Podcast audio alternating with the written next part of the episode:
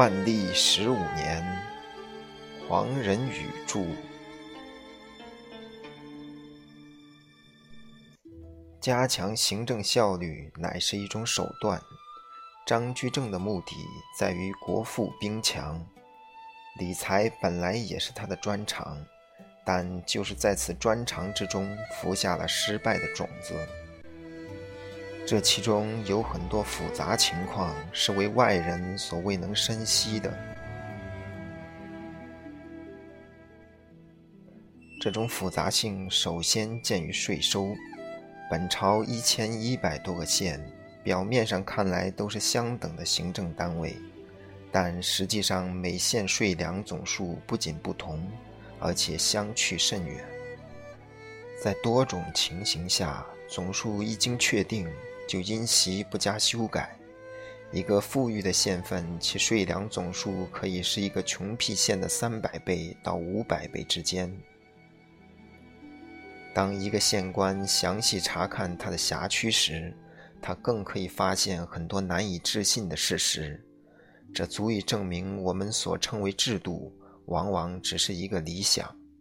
比如说。官方所用度量衡和民间所用的就有大小的不同。又比如，很多县份的耕地几个世纪都没有做过系统的丈量，期间有的增加，有的减少，甚至该地区的地形都有了变化。过去所定税粮数额，可能与现在实际情形大相径庭。至于土地的所有权，经过几易其手的点压。有时也难以认清谁是真正的地主。有些县份的税额很低，粗粗一看，似乎必须提高税额。至少这样的县份再也不应该有税粮的积欠。但实际情形是，由于原来税额低，不少农民已升为地主，而这些小地主多系自耕农或半自耕农，仍距饥饿线不远。他们的生活与农村富裕的地主和居住在城市的地主当然不可同日而语。这也就是说，低税的优惠早已为当地人视为当然，成为生活中不可缺少的因素。欠税欠粮的事情不能因全县税低而遏制。有些县份的税粮比较高，这就更不能如数进入仓库。在一般情况下。收税达到一般的税额，例如某县征收的税额的百分之六十，则再催征其他的百分之四十就极端困难。即使富裕的地主也会仿效贫穷的自耕农拒不纳粮。根据他们多年的经验，知道一个县官无法长期和成百成千以拖拉方式拒不纳粮的户主抗衡。旧税未清，常常是新税之累，所以官方只好用各种名义把未收的部分减免，其后果就等于鼓励拖欠而拒不纳税。县官对欠税的户主没有别的办法，只能拘押一些人在官衙前拷打，以为其他欠税者戒。然而这些欠税人也另有对付的办法，他们可以贿赂衙役。雇佣一批乞丐代他们挨打，成为欠人代账。南直隶苏州府相称鱼米之乡，就是这样一个典型的地区。申时行生长于苏州吴县，对这些情况已司空见惯。张居正自然也深知此中机弊，所以他给别人的一封信说：“苏州以赖粮著名，其乡人最无赖。”此地可称鬼国，百姓缴纳税粮，在规定数字外尚有所谓常例，即各地方官按照习惯收入私囊的附加，县官如此，以下村长、里长、甲长也无不如此。地方官向上缴纳税金、税粮，总是先扣常例，至于税额是否如数，则是另一回事。张居正担任首辅的时候，他以皇帝的名义责令各府各县把税收按照规定全部缴足。这一空前巨大的压力为全部文官所终身不忘。批评张居正的人说，他对京城和各地府库内积存的大批现银视而不见，而还要用这样的方式去敛财，必然会逼至地方官敲扑小民，甚至鞭挞致死。这种批评也许过于夸大。但是张居正的做法和政府一贯所标榜的仁厚精神相悖，却也是事实，同时也和平素利用乡村耆老乡绅所行间接管制的形式不符。这种间接管制的方式虽然效率极低，实际上却为时势所需。他在成万成千农民之间解决了官方鞭长莫及的难题。张居正还有一个错误，则是他忽视了文官集团的双重性格。固然有很多官僚凭借特权引用私人，扶植地主和高利贷者的利益，但是四书所接诸的为文官集团所标榜的宗旨，也并不全是口头禅。如导之以诚意，一些有责任感的年轻人如邹元标辈，又真能不顾一己安危荣辱？为人民爱物的宗旨拼命，这种自我牺牲的精神，能在存亡于夫发之间击退北方游牧民族的内犯，也能在万苦千辛中修复黄河的决堤。他们经常批评万历皇帝，其用心也未必真是沽名卖直，而是他们深知自我牺牲必须得到皇帝的肯定和合作，才能使亿万百姓沾惠受益。他们之所以攻击张居正，也正因为在他们心中，张居正的措施放弃了古圣先贤的宗旨，而是急功好利，企图以世俗的行政效率来代替这种伟大的精神，最终必然挚爱难行，落一个引用私人的下场。从客观条件来看，张居正之引用私人是无法避免的。以我国幅员之大，交通通讯又极落后，任何有能力的内阁也不能对各个地方官有周密的了解和实际的控制。张居正一心改弦更张，十年专政之后，各地税额并没有调整，地方政府仍然无法管理农村，官吏俸给之低仍然如此。总之，这种维新不过是局部的整顿，而非体制上的变革。张居正本人认真办事，一丝不苟。他亲自审核政府的账目，查究边防人员的数额，下令逮捕犯法的官吏，甚至设计各种报表的格式，规定报告的期限。他所派遣的总督和任命的尚书，个个精明能干。然而，他们的诚信仍有问题，因为撇开他们本身不说，他们属下的低级机构仍然处于各式各样的不合理条件之下。离开了权术，这些高级官员也无精明能干之可言，而权术又总是和诚信背道而驰。在名义上，张居正是皇帝的顾问，并无决策和任免的权利。为了贯彻自己的意图，他经常以私人函件的形式，授意于他亲信的总督、巡抚，要他们如此如此的呈奏皇帝，然后他以内阁大学士的身份票拟批准他自己的建议。为了鼓舞亲信，他有时还在函件上对他们的升迁做出暗示。这种做法实际上是他以自己为中心。另外形成了一个特殊的行政机构，以补助正常行政机构之不及。这在旁人看来就是上下其手。以气节自负的人自更不愿向他低头，以免于屈服权势的积善。张居正的全套措施彻底暴露了这一大帝国中央集权过度的不良后果。在下层行政单位间。许多实际问题尚未解决之前，行政效率的增进必然是缓慢的、有限度的。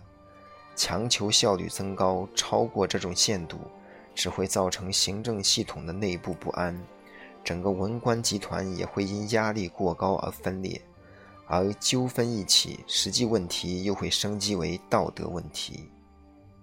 张居正既不能撇开文官集团而自起炉灶，他的所作所为也就无法避免矛盾。举一个例子说，他个人物质生活的奢华惹人议论甚多。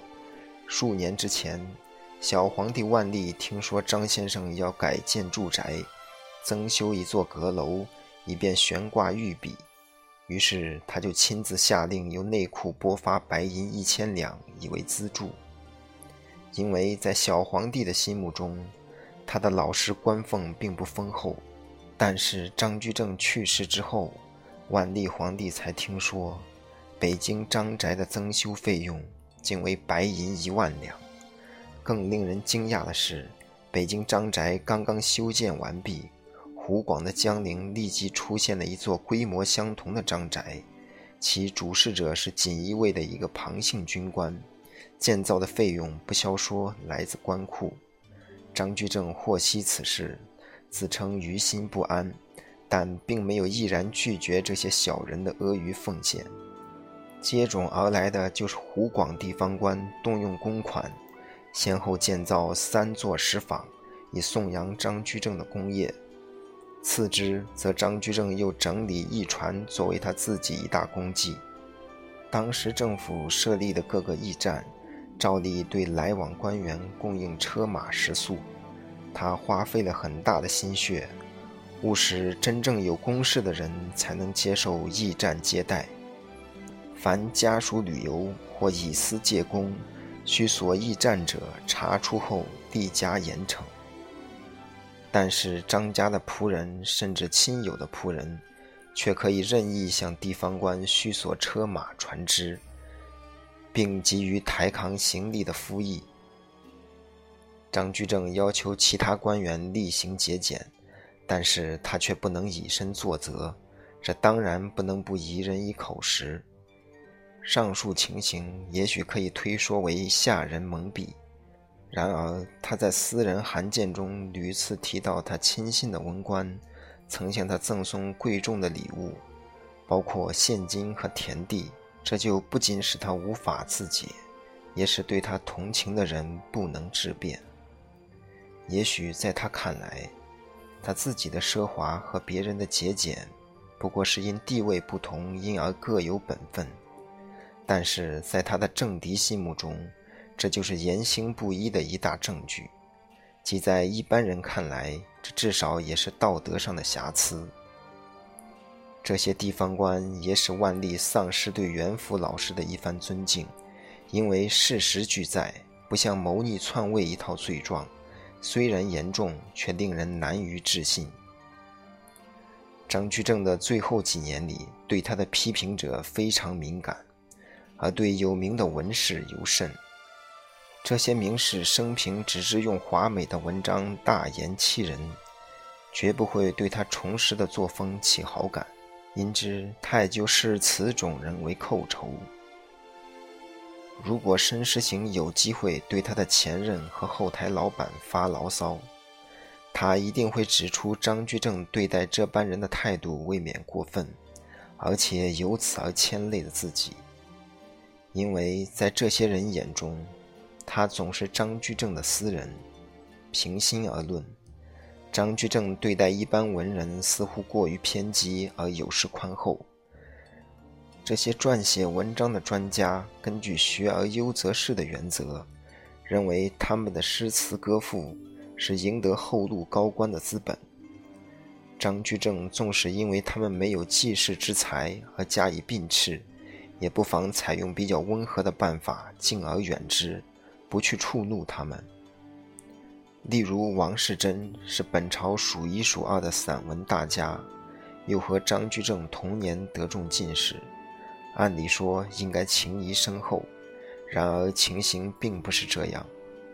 王世贞一心想做尚书，曾经多次主动向张居正表示亲近，替他的父母做寿序。又赠送了许多礼物，包括一件极为名贵的古人法书。但是张居正却无动于衷，反而写信给王世贞，说什么“才人见计，自古已然，无干月钩，轻用必折。匣内藏之，其精乃全。前两句恭维，后两句则把王比作脆弱而不堪使用的武器看待，只能摆在盒子里让人赞赏它的雕铸之美，却不能用来斩将夺旗。王世贞当然不曾忘记这段羞辱。他日后为他的童年做的《张公居正传》时，也就以牙还牙，行间字里酸辣俱备，其中提及申时行也多轻蔑之语。还有一个文坛健将汪道坤，凑巧也是张居正的童年，他官至兵部侍郎，有一笔由他经手的边防公款，经监察官查核。认定账目中有不实之处，而汪提供的报销却用华丽动人的散文写成。张居正对此事极感不满，他铁面无私地在一封信上指出：“芝兰当路，不得不出。”汪侍郎虽有芝兰之美，然而却开放在众人行进的道路上。管理公路的员工张居正也不得不把这名花一卉一除掇去。这封信刚刚写完，汪道坤就被迫退休。张居正开罪于文人，有如上述二例，也就表现出他虽为首辅，却没有认清文官集团还有另一种双重性格。在他执政的时代，在名义上说，文官是人民的公仆，实际上则已包罗了本朝的出色人物，成为权力的源泉。也是这一大帝国的实际主人。张居正按照过去的眼光，仍然把文官集团当作行政工具，对其中最负众望的人物不加尊敬，就是自己陷入孤立的地位。直到危急四伏之际，他才发现这一点，并且引用佛家经义作为自己精神上的解脱，说是如入火炬，得清凉门。既能在狂燎烈焰中有冰凝水静的感觉，则他虽尚在人间身居首府，却已经把自己当作烈士看待了。沈世行没有做烈士的决心，他坐在前任的书案之后，认为张居正当年如能避免各种错误，他就没有自我牺牲的必要。沈世行记得清楚。在万历初年，大家对张居正还心存倾慕，他们没有责成这个首辅舍弃旧章，创造一个新的行政系统。他们心目中的大政治家，应当是以个人的名望来调和各种极端。在一般情形下，他需要用明确而坚定的态度处理公务，但这标准只能维持到一定的限度。